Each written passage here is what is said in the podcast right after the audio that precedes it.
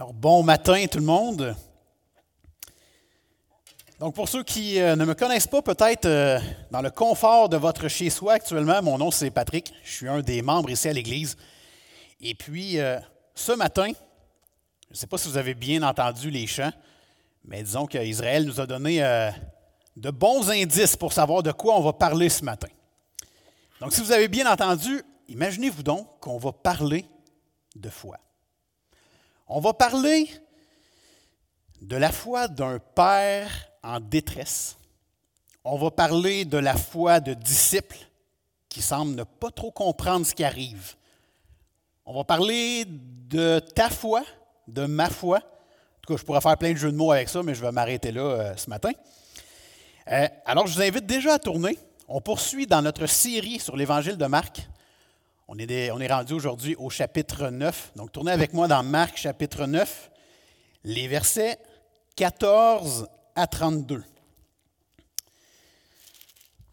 Et pour euh, vous faire un. Euh, vous placer dans le contexte, l'histoire de ce matin se retrouve dans trois des quatre évangiles. On le retrouve dans l'évangile de Marc aujourd'hui, mais également dans l'évangile de Matthieu et dans l'évangile de Luc. Donc, j'ai eu un plaisir fou cette semaine à lire l'histoire, mais comme à trois places différentes, pour se rendre compte qu'il y, a vraiment des éléments qui valent la peine d'ajouter dans notre message de ce matin. Les trois évangiles situent l'histoire de ce matin tout de suite après la transfiguration. Donc, vous vous rappelez la semaine passée, on a vu ce qu'était la transfiguration, je vous le dis un peu dans mes mots, on a Jésus qui monte en haut d'une montagne avec trois de ses disciples, Pierre, Jean, Jacques. Et puis, rendu en haut, qu'est-ce qui se passe? La transfiguration. On voit, donc au début du chapitre 9, hein, on voit que les vêtements de Jésus devinrent resplendissants d'une telle blancheur. Déjà là, les trois apôtres se demandent qu'est-ce qui se passe, c'est surnaturel. Mais ce n'est pas tout. Élie et Moïse apparaissent, puis ils jasent avec Jésus. Juste ça, moi, ça me dépasse. Mais imaginez, eux l'ont vu de leurs propres yeux. Et, comble de tout, ils entendent une voix, celle de Dieu, qui dit, Celui-ci est mon Fils bien-aimé, écoutez-le. Imaginez le mélange de splendeur et de crainte qui devait arriver à ce moment-là. Et après tout ceci, on a Jésus, les trois apôtres qui descendent la montagne et on arrive à notre histoire de ce matin au verset 14. Donc lisons ensemble versets 14 à 16 pour commencer. Lorsqu'ils furent arrivés près des disciples, ils virent autour d'eux une grande foule et des scribes qui discutaient avec eux. Dès que la foule vit Jésus, elle fut surprise et accourut pour le saluer. Jésus leur demanda, De quoi discutez-vous avec eux? Alors, les trois apôtres, Jésus descend la montagne, il arrive et il y a une grande foule. Une foule peut être mélangée de plusieurs choses. On a d'ailleurs les neuf disciples, les neuf apôtres qui n'étaient pas montés en haut. On a des juifs, on a des scribes, hein, des spécialistes de la loi qui sont là. Puis ça discute. On a des croyants, des non-croyants, il y a toutes sortes de gens dans une foule. Et là, on voit que la foule était surprise. Puis c'est ça qui est intéressant de lire dans d'autres, euh, par exemple dans l'Évangile de Matthieu ou l'Évangile de Luc. Mais la foule surprise ici, c'était pas comme Hey Jésus, qu'est-ce que tu fais là? On est donc bien surpris. C'est pas comme ça que ça s'est produit. C'était beaucoup plus Jésus, ça donne vraiment bien que tu sois là. Parce que là, il va arriver quelque chose de particulier. Donc, ils étaient saisis d'étonnement. Ce serait peut-être le, le terme ici à retenir. Verset 17.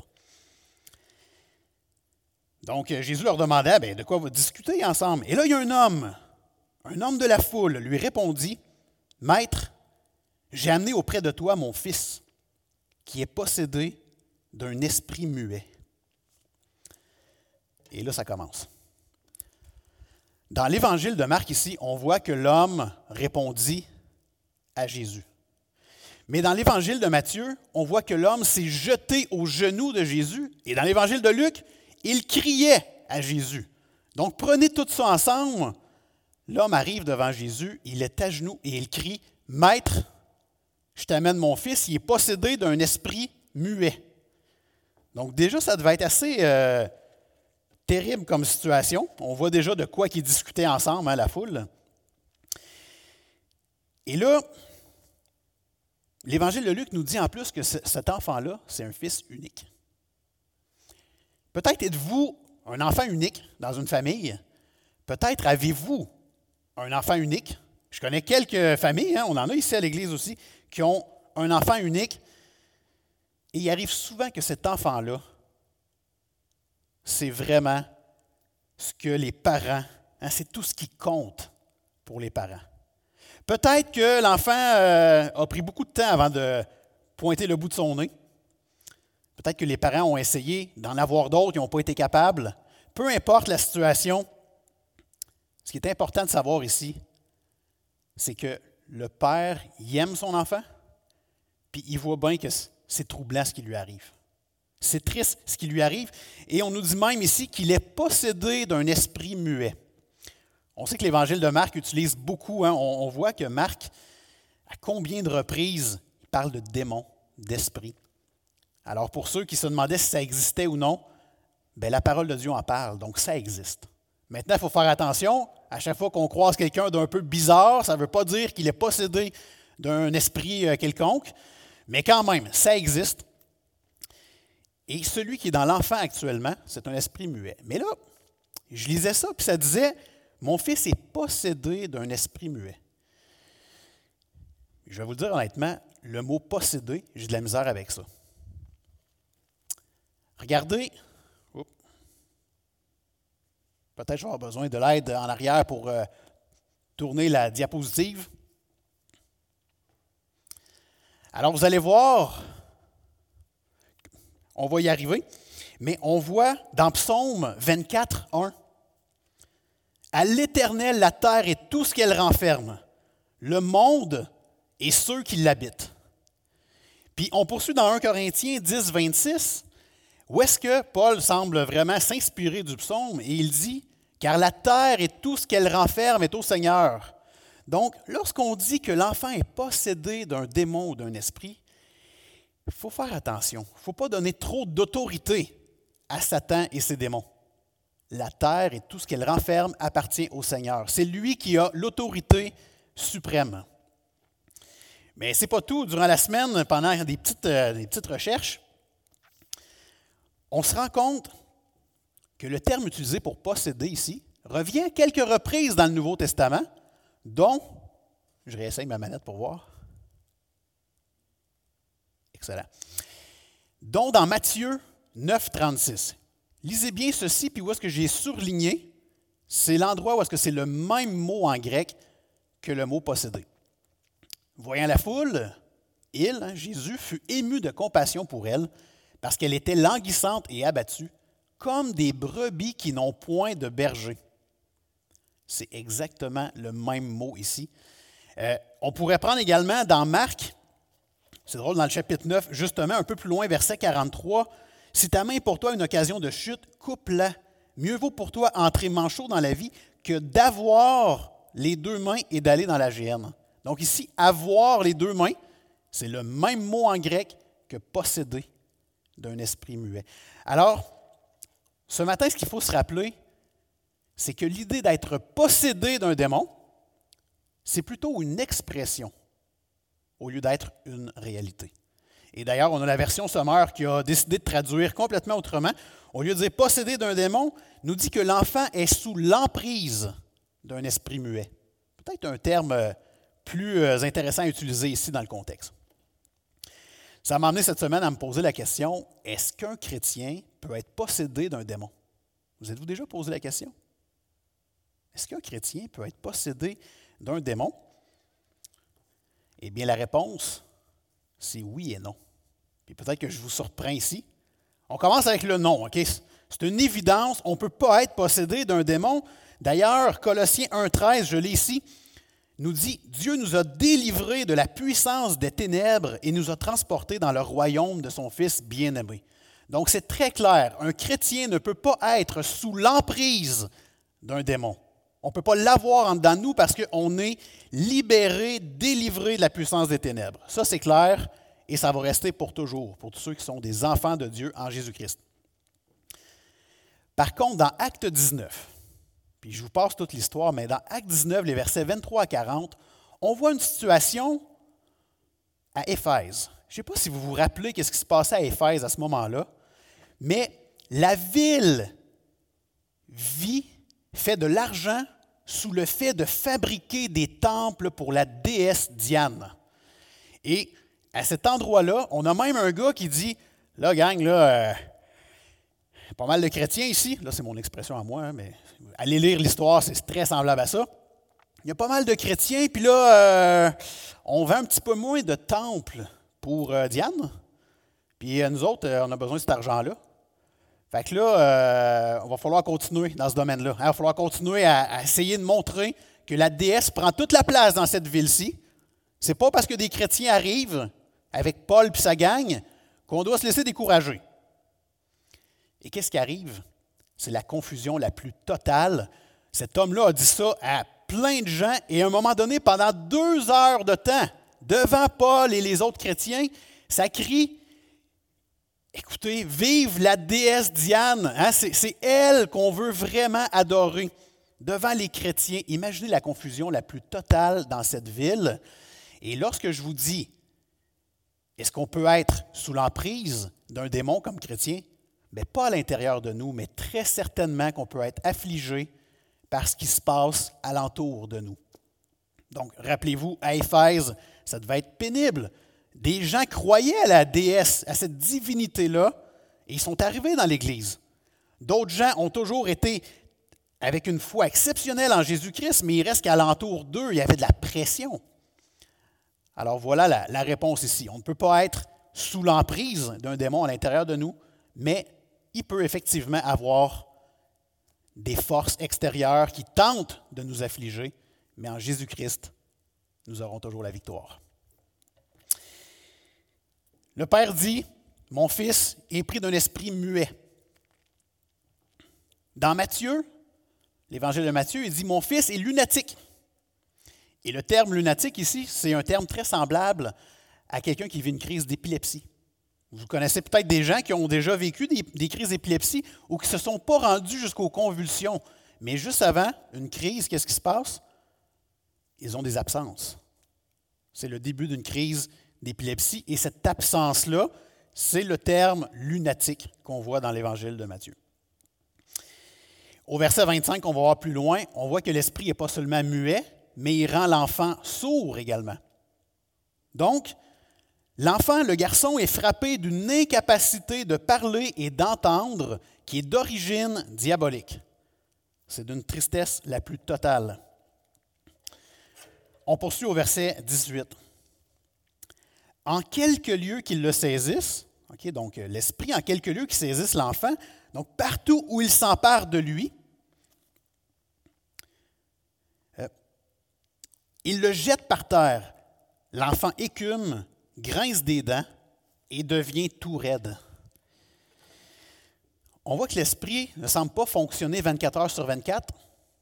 Ça a l'air à être, il arrive un peu à l'improviste. Il y a une instabilité qui s'installe, et euh, certainement que ça ne doit pas être évident pour les parents. On voit également que l'enfant devient tout raide. Dans Luc, il dit L'esprit a de la misère à se retirer de lui après l'avoir tout brisé. Moi, je vois cette situation-là, puis je me dis Aïe, aïe, aïe, pauvre, pauvre enfant, pauvre parent et tous ceux qui entourent cet enfant-là. Et là, regardez à la fin du verset 18 l'homme qui dit à Jésus, J'ai prié tes disciples de chasser l'esprit, et ils n'ont pas pu. C'est intéressant ici parce que, vous savez, on suit l'étude de Marc depuis le chapitre 1, et au chapitre 3, versets 14 et 15, on voit que Jésus établit douze apôtres. Il les prend avec lui et il les envoie prêcher avec le pouvoir de chasser les démons.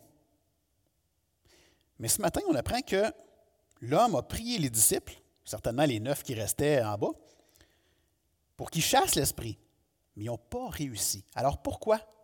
Pourquoi ils n'ont pas réussi ici? Eh bien, je vous invite à rester des nôtres. Nous allons avoir la réponse dans quelques versets. Je vous fais languir un peu. Et là, on a Jésus qui a l'air à se dire comment ça qu'ils n'ont pas réussi? Et là, il dit au verset 19 Race incrédule, leur dit Jésus, jusqu'à quand serai-je avec vous? Jusqu'à quand vous supporterai-je? Amenez-le-moi.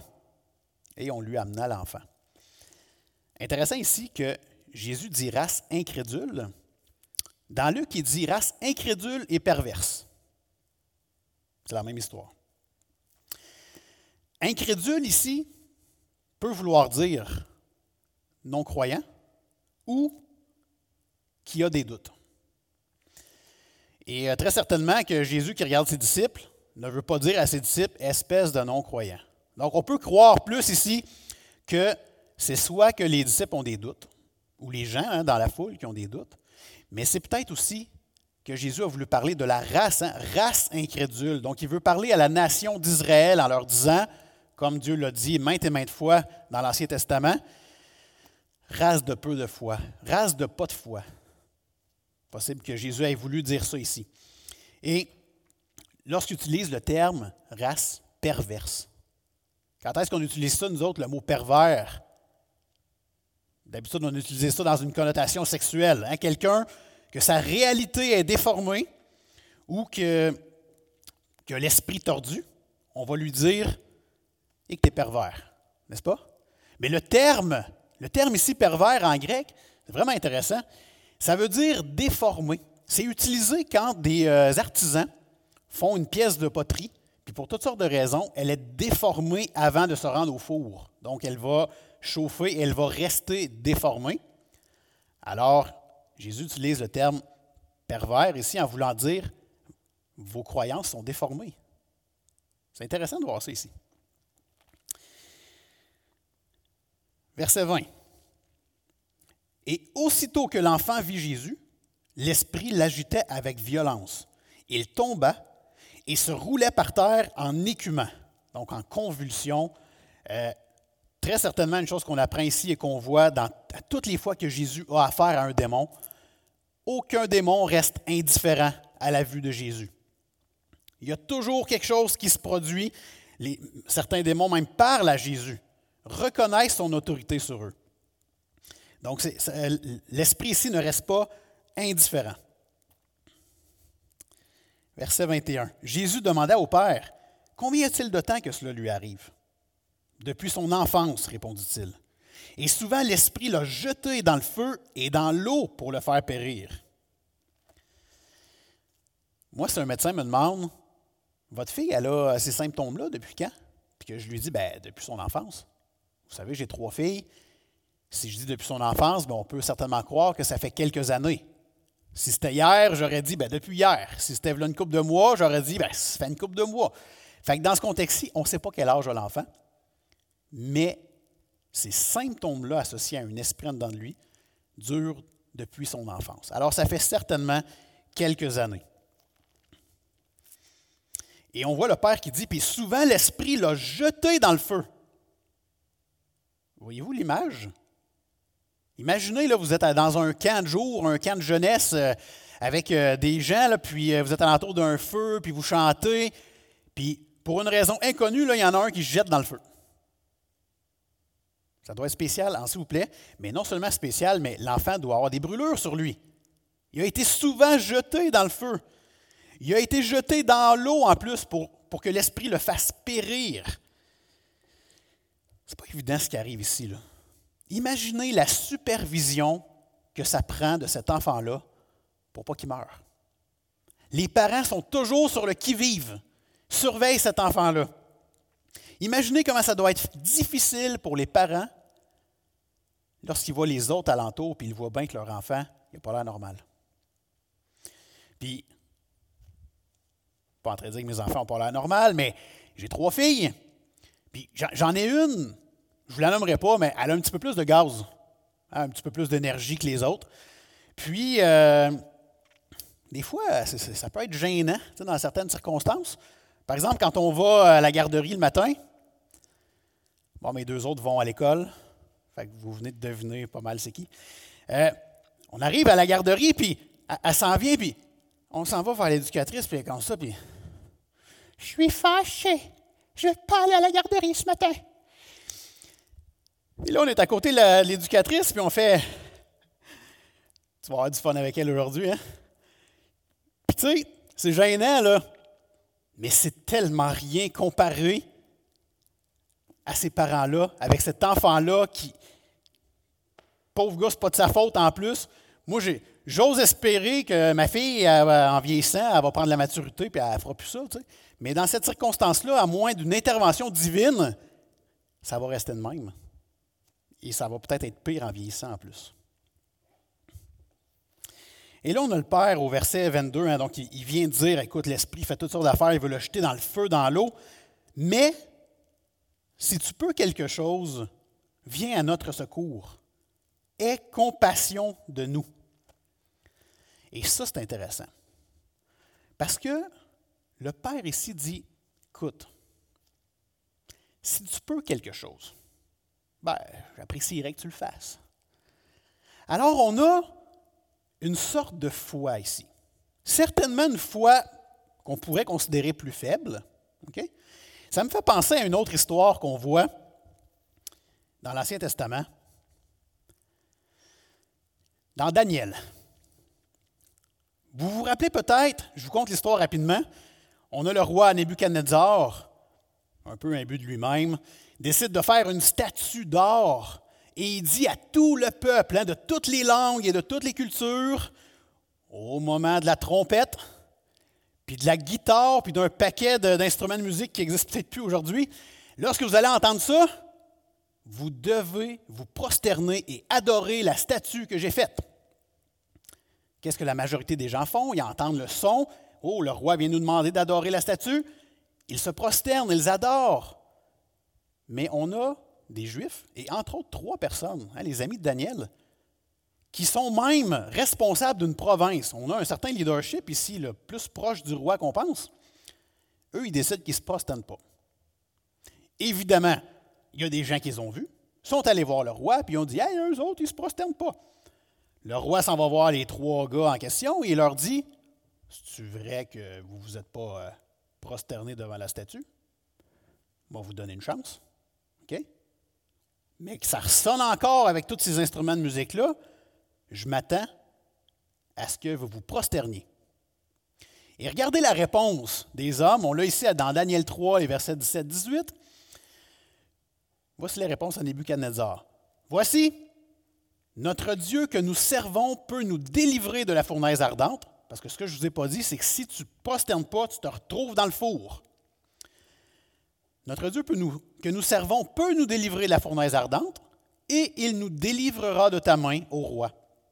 Sinon, intéressant ici, sinon, sache au roi que nous ne servirons pas les dieux, nous ne servirons pas tes dieux et que nous n'adorerons pas la statue d'or que tu as élevée on a vraiment deux types de foi. On a l'homme aujourd'hui, tremblant, qui va à Jésus puis qui dit Écoute, si tu peux faire quelque chose, on apprécierait. Là.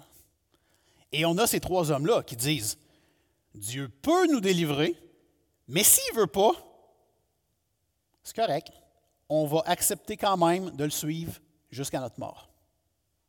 Et c'est intéressant parce que on connaît la suite. Ces hommes-là vont être délivrés de la fournaise ardente mais ça fait l'histoire d'une autre, autre situation qu'on verra d'un autre jour, j'ose espérer. Ce qui est important à retenir ici, c'est qu'on a deux types de foi.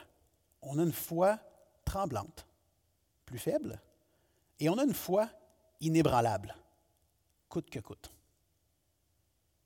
Et on a Jésus ici qui nous dit, au verset 23, Jésus lui dit, si tu peux, tout est possible à celui qui croit. Curieusement, c'est le titre de notre message aujourd'hui. C'est directement le Seigneur Jésus qui le dit. Tout est possible à celui qui croit. Et cette phrase-là ici, il faut retenir deux choses. Premièrement, ce n'est pas tout est possible à celui qui croit à la guérison. Non. La Bible nous enseigne que tout est possible à celui qui croit au Fils unique de Dieu, Jésus-Christ, mort à la croix avec nos péchés, ressuscité le troisième jour, et pour tous ceux qui croient en lui, ils ont son esprit qui vit en eux, en moi, en toi. Paul nous rappelle dans Galates, si je vis, ce n'est plus moi qui vis, c'est Christ qui vit en moi. Moi, je suis mort. Au moment où je donne ma vie à Jésus, c'est lui qui vit. Alors tout ce que je peux penser, imaginer, toutes les choses que je voudrais avoir, doivent être directement appuyées sur ce que sur ce qu'est la volonté de Dieu. Alors première chose à savoir ici, quand Jésus dit tout est possible à celui qui croit, c'est en celui qui croit en lui. Deuxièmement, Jésus ne dit pas, mais voyons, tout est possible à celui qui croit beaucoup. C'est pas ça qu'il dit ici. Tout est possible à celui qui croit. Puis, à quelque part, je ne sais pas si vous êtes comme moi, j'imagine que oui, on veut tous croire beaucoup. Hein, on, veut tous avoir une foi là, qui surpasse les montagnes, mais pour toutes sortes de raisons. Nos inquiétudes, mélangées à nos doutes, font diminuer notre foi. Moi, je vais vous le dire honnêtement, je ne sais pas si je fais bien de dire ça à la caméra, mais je vais le dire pareil. J'ai une foi qu'on pourrait considérer de type bipolaire, avec soupçon d'amélioration à travers les années. Vous savez, si euh, je me fais offrir un défi au travail ou à l'église, qu'est-ce que je fais? Merci Seigneur, et que tu es grand. J'apprécie que tu me fasses confiance. Et là, je suis tout feu, tout flamme. Là, puis ma foi augmente à ce moment-là, curieusement. Mais si je dois aller passer trois jours à l'hôpital avec une de mes filles, parce qu'elle a une espèce de maladie en dedans d'elle, puis qu'il faut découvrir c'est quoi, puis c'est déjà arrivé d'ailleurs, ben, je ne sais pas pourquoi, mais tout d'un coup, ma foi vient de tomber. Puis là, je me mets à avoir des inquiétudes. Puis je me mets à dire, euh, Seigneur, t'es où là? Pourtant, deux jours avant, là, j'étais épanoui dans ma foi. Est-ce que vous vivez la même chose que moi? Mais je vais quand même vous dire, là, malgré tout, puis je suis loin d'être parfait dans le domaine, mais j'ai pris la décision de rester connecté à la parole de Dieu et à prier tous les jours, coûte que coûte. Même quand je suis plus, je me sens plus faible, je me sens plus down, j'ai plus d'inquiétude, plus de doutes, je veux rester concentré sur la parole de Dieu et la prière. Puis, sérieusement, ma foi est plus stable en vieillissant depuis que je fais ça. Puis, je suis presque gêné de vous dire ça, mais je vous le dis pareil, ça ne fait pas tant longtemps. Ça, fait, ça va faire 20 ans là, que je suis au Seigneur. Puis, malgré ça, ça fait à peine quelques années que je peux dire que ma foi est plus stable. Puis on dirait, j'ai toujours peur de, dire ça, mais je le sais que si je reste accroché à la parole de Dieu, mais le Seigneur va m'aider. Alors, on a, le Père, hein, qui dit, bah, si tu peux faire quelque chose, Jésus dit, ben voyons, tout est possible à celui qui croit. Et là, verset 24. Aussitôt, le père de l'enfant s'écria. Il s'écrit, dans Matthieu, dans Luc, on voit qu'il s'écrit avec larmes je crois, viens au secours de mon incrédulité. La Bible Sommeur dit, je crois, mais aide-moi Seigneur, car je manque de foi. Il vient de comprendre quelque chose, le Père. Le Père ici vient de comprendre qu'il reconnaît l'imperfection de sa foi et au lieu de la cacher puis de la garder pour lui, il vient devant le Seigneur Jésus avec ses doutes, puis il lui dit, je crois, mais je manque vraiment de foi, j'ai besoin de ton aide. En une seule petite phrase, on voit que l'homme ici se repent de son manque de foi. Il n'est pas fier de ça. Il va à Jésus, il décide de mettre sa confiance en lui, et voilà. C'est simple. Veut le suivre, veut le croire malgré ses doutes, malgré la petitesse de sa foi. Puis vous savez, ce que l'homme ici a reconnu, hein, il reconnaît la faiblesse de sa foi qui vient avec des doutes. Je suis sûr à 100% qu'il y a des gens actuellement qui nous écoutent, peut-être toi qui m'écoutes actuellement, tu as peut-être vécu la même chose. Mais c'est simple, tu n'as pas besoin de tout savoir sur Jésus pour venir à lui. Tu as besoin de reconnaître que sans Jésus, ça ne peut pas fonctionner. Tu peux faire un bout sur terre, mais un jour, il va y avoir une autre vie après celle sur la terre. Tu vas avoir besoin de Jésus. Jésus lui-même le dit qu'il est le chemin qui mène à Dieu. Il dit Suis-moi, puis je t'amène à Dieu. Quand on dit je t'amène à Dieu, c'est un endroit merveilleux où il n'y en a plus de doute. Il n'y en a plus d'esprit impur, de démons, de stress, de maladie. C'est fini ce temps-là. Mais pour ça, il faut suivre Jésus tout de suite. Verset 25. Jésus, voyant courir la foule, menaça l'esprit impur, hein, il gronda, sermonna l'esprit impur et lui dit Esprit muet et sourd, je te l'ordonne, sors de cet enfant et n'y rentre plus. Et encore une fois ici, qu'est-ce qui arrive, verset 26 Et l'esprit sortit en poussant des cris et en l'agitant avec une grande violence, tellement que l'enfant devint comme mort, de sorte que les gens, ils disaient qu'il était mort. Donc il se produit quelque chose ici qu'on voit ailleurs dans la Bible, particulièrement dans les évangiles. On voit la même chose qu'on a vu dans Marc 1, dans Marc 5, qu'on peut voir dans Luc 4. Chaque fois que Jésus demande à un esprit de sortir d'un corps, qu'est-ce qui se passe? L'esprit s'en va. Il écoute Jésus. Intéressant ici. Dans Jacques, dans la lettre de Jacques, 2, 19, on nous dit que les démons croient à Jésus et ils tremblent. Donc, euh, ce n'est pas surprenant que lorsque Jésus ordonne à un esprit de sortir, sort. On voit même Paul dans le livre des Actes qui fait la même chose et qui dit Je t'ordonne. Hein, une, une, femme, elle avait un esprit de python, une divinité quelconque. Vraiment intéressant, ça ici. La femme, elle, devinait des choses, puis elle rapportait un gain énorme pour ses, ses maîtres.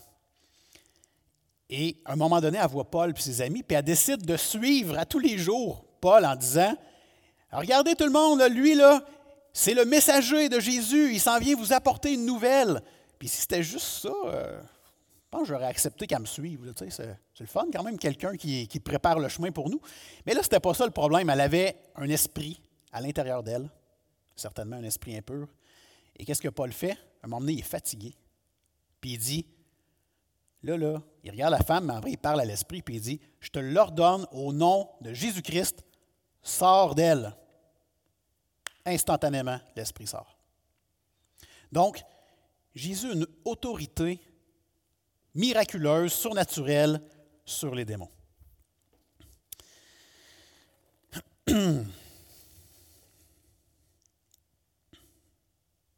Alors on voit que lorsque l'esprit est sorti de l'enfant, l'enfant a eu l'air comme mort. Puis des gens disaient, ah, il est mort. C'est clair, parce que là, il vient de vivre une situation, écoute, on, voit qu'il était en convulsion. Je ne souhaite vraiment pas que ça arrive à personne d'entre nous, voir une situation où que la personne est comme plus maître d'elle-même, puis finalement euh, est en convulsion pour une maladie quelconque, c'est juste pas le fun. Mais dans ce cas-ci, l'enfant était comme mort. Puis je, me rappelle une situation, c'est drôle parce que ça implique l'Église, mais quand on avait été avec la jeunesse, peut-être quelques-uns ici étaient présents, puis on avait été faire un. Bien, on voulait aller faire du canot camping, finalement, on n'a jamais fait. Puis il est arrivé un accident où est-ce qu'une moto est rentrée dans les canaux. Je suis allé voir l'homme qui était plus sur la moto. Puis, euh, moi, pour moi, il était mort, là. Les yeux ouverts, euh, il respirait plus, puis il est là, là. Moi, il est mort. Puis je fais, hey, c'est clair, il est mort, il n'y a plus rien à faire, gang. Finalement, il n'était pas mort, heureusement. Mais bref, je comprends les gens ici qui ont eu l'impression que l'enfant était mort. Je crois que ça peut vraiment arriver sur le coup. Il ne bouge plus, ça peut être assez paniquant. Mais, verset 27, mais Jésus, ayant pris l'enfant par la main, le fit lever et il se tint debout. Donc l'enfant n'était pas mort. Verset 28, quand Jésus fut entré dans la maison, Ses disciples lui demandèrent en particulier, Pourquoi n'avons-nous pu chasser cet esprit? Intéressant. On va aller tout au verset 29. Jésus leur dit, Cette espèce-là ne peut sortir que par la prière. Et là, on apprend a plusieurs sortes d'esprits. Parce que cette espèce-là ne peut sortir que par la prière. Et lorsqu'on fait une petite tournée particulièrement du Nouveau Testament, on voit qu'effectivement, il y a différentes sortes d'esprits. Donc, dans Acte 19, 16, on voit un, démon qui est à l'intérieur d'une personne et qui utilise certaines mesures de contrôle. D'ailleurs, la personne, Acte 19, 16, va finir par euh, sortir en criant tout nu. Fait juste pour vous dire comment ça va pas bien à ce niveau-là. Dans Marc 5, qu'on a vu il n'y a pas si longtemps, l'homme qui était dans le cimetière était une personne, pas lui, mais l'esprit qui le dirigeait était vraiment asocial.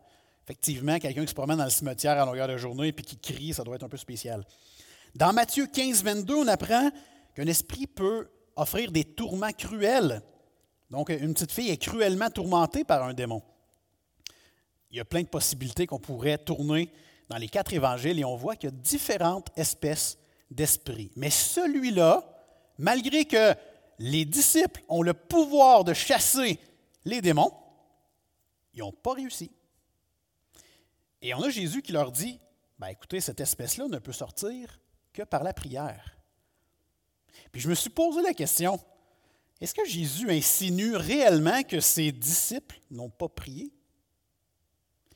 Puis plus la semaine avançait, plus je me disais, ben oui, c'est ce que le texte nous dit. C'est ce que le texte nous dit. Et lorsque je regarde ma propre vie, combien de fois dans ma vie j'ai décidé de prier en dernier recours? J'ose espérer que je ne suis pas tout seul qui a fait ça. Mais je pense à une idée, entre autres. Vous vous rappelez sûrement, il y a 10 ans déjà, plus, j'avais un petit café. Ça ne marchait pas bien financièrement. Donc, Qu'est-ce que je faisais? Bien là, ça ne marche pas bien. On va appeler un gars de marketing pour euh, essayer de mettre de la publicité. Ça ne marche pas bien? Bon, ben, je vais aller travailler plus dans le café. comme ça, je vais sauver de l'argent d'un employé. Ça ne fonctionne toujours pas. Pas de problème, j'ai la solution. Ça, c'était vraiment ma meilleure. J'ai décidé de prendre l'argent de mon autre job, puis au lieu de la mettre à la table pour manger entre ma femme et moi, parce qu'on n'avait pas d'enfant à ce moment-là, bien, je la mettais dans le café. Ça ne fonctionnait toujours pas. Là, à un moment donné, tu cherches des solutions, tu sais, puis euh, là, ma femme, elle me dit Hey, euh, salut, en passant, je suis enceinte. Oh, là, là, ça a été comme, ça a été le, coup de gang, hein, l'espèce de moment que tu fais OK, là, ça n'arrivera pas, là. là ça ne marchera pas, tout ça. Pourquoi qu'on ne prierait pas? Puis je ne suis pas en train de dire que tout ce temps-là, je n'ai pas prié, mais est-ce que je l'ai fait d'une manière fervente? Après coup, je peux dire que j'aurais dû le faire beaucoup plus de manière assidue. Et qu'est-ce qui est arrivé? Le Seigneur a permis, dans sa grâce, de faire en sorte qu'on n'aille plus ce café-là. Et aujourd'hui, avec tout ce que je vois alentour de moi, euh, contexte de pandémie et autres, je remercie encore plus le Seigneur de nous avoir délivrés de quelque chose qui était vraiment pénible à l'époque. Donc voilà, morale de cette histoire, j'ai prié vraiment trop sur le tard. Puis peut-être que le Seigneur aurait permis que je garde encore le café longtemps, mais au moins quand on est dans la prière, on est rassuré que c'est le Seigneur qui est au contrôle. Et donc, ici, fort possiblement que les disciples n'ont pas prié. Mais ce qui est intéressant, c'est qu'on voit dans l'évangile de Matthieu, ça c'est intéressant parce qu'il y a une histoire qui vient avec ça. C'est la même question avec le même épisode. On a les, les disciples qui disent à Jésus, mais pourquoi qu'on n'a pas réussi de chasser ce démon-là? Et regardez ce que Jésus répond dans Matthieu. C'est à cause de votre incrédulité. C'est drôle, même mot que tantôt, hein? Non-croyant, manque de foi, doute. Leur dit Jésus, je vous le dis en vérité, si vous aviez de la foi comme un grain de moutarde, vous diriez à cette montagne, transporte-toi d'ici là, et elle se transporterait. Rien ne vous serait impossible. Mais cette sorte de démon ne sort que par la prière et le jeûne. Donc, on voit que ça n'a pas sortir juste par la prière, mais ils n'ont pas sorti parce qu'ils ont été incrédules. Il a manqué de prière et il n'y a pas eu de jeûne. Intéressant. Au Québec, le jeûne, quelque chose de pas évident non plus. Le dernier jeûne que j'ai fait, là, ça faisait des mois que je me disais, faudrait bien que je faudrait bien que je jeûne. Mais je ne le faisais jamais. Savez-vous pourquoi? Parce que j'aime ça manger. Puis à un moment donné, j'ai comme pris conscience que je me faisais passer avant Dieu. C'est ça qui est arrivé. Puis le dernier jeûne que j'ai fait, j'ai dit Seigneur, j'ai rien à te demander de particulier à part de te faire passer en premier. Fait que je veux vraiment prendre cette journée-là pour pas manger parce que c'est quelque chose que moi, j'ai vraiment à cœur, mais je veux le mettre de côté pour te faire passer en premier. Tout simplement. C'est tellement dur faire ça.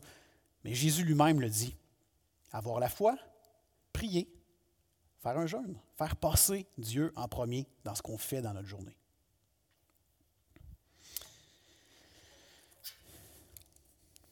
Versets 30 à 32. Ils partirent de là et traversèrent la Galilée.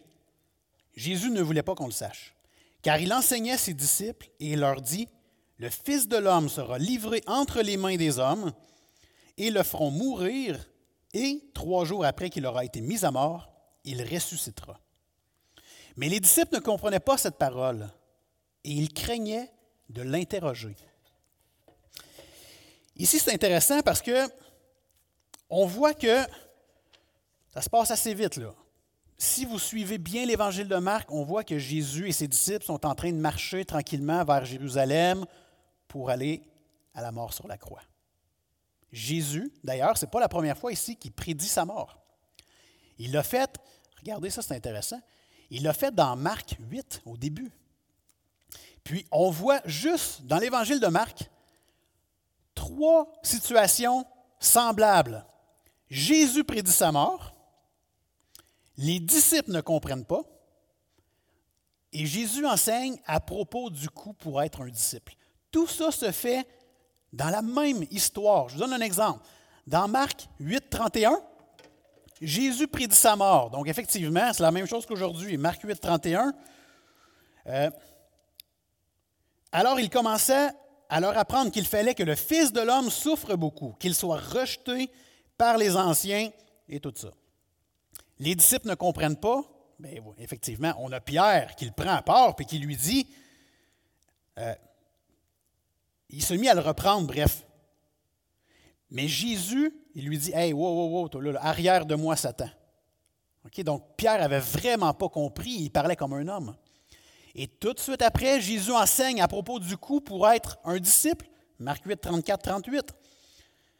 On va y aller à verset 35. Car celui qui voudra sauver sa vie la perdra, mais celui qui perdra sa vie à cause de moi et de la bonne nouvelle la sauvera. Verset 34. Si quelqu'un veut venir après moi, qu'il renonce à lui-même, qu'il se charge de sa croix et qu'il me suive. Aujourd'hui, on a Jésus qui prédit une deuxième fois sa mort devant ses disciples. On a encore les disciples qui ne comprennent pas, verset 32, mais les disciples ne comprenaient pas cette parole et ils craignaient de l'interroger. Est-ce qu'ils craignaient parce qu'ils avaient peur de la réponse? Euh, ils craignaient parce qu'ils ne comprenaient rien? Ce n'est pas clair ici, mais très certainement que euh, quand tu crains de l'interroger, souvent tu as peur de la réponse qui vient avec. Et verset qu'on va voir la semaine prochaine probablement, on voit que Jésus enseigne à propos du coup pour être un disciple. Je ne vais pas enlever le punch à celui qui va apporter le message la semaine prochaine, mais ça nous amène tout ça à nos applications pour cette semaine. Première application pour cette semaine, la foi ne s'apprend pas dans les livres. Et non, la foi ne s'apprend pas dans les livres, la foi commence par la disposition d'un cœur repentant et qui reconnaît son besoin d'être sauvé. Puis, si ce matin tu m'écoutes et que tu te dis, ah, moi, je, manque vraiment de foi. J'aimerais tellement ça, pouvoir avoir plus de foi. Bien, fais comme ce père ce matin qui était en détresse et qui est allé à Jésus à genoux en criant Je crois, Seigneur, mais aide-moi, car je manque de foi. Vas-y à Jésus avec tes doutes.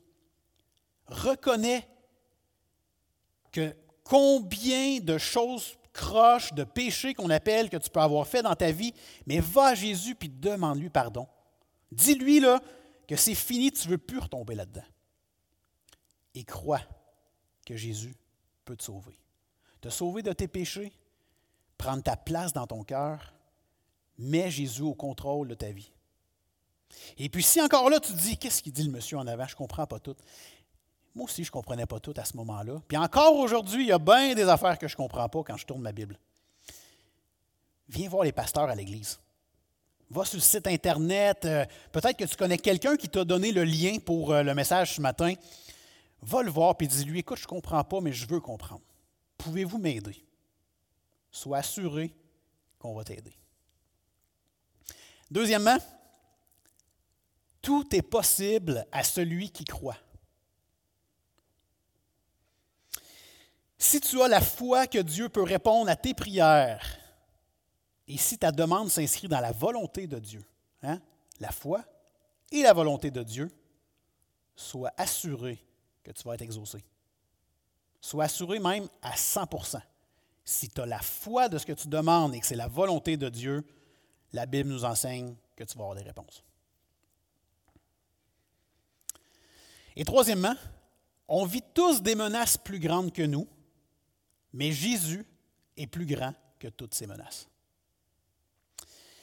Encore aujourd'hui, Jésus-Christ est la réponse aux crises qu'on vit actuellement dans notre vie, dans notre monde. Mettons notre confiance en lui, faisons-lui confiance, donnons-lui avec joie le plein contrôle de notre vie et soyons déjà heureux de lui appartenir, sachant qu'un jour, il nous réserve une place dans un endroit merveilleux. Le paradis avec Dieu le Père, un endroit où on n'aura plus de crainte, plus de détresse.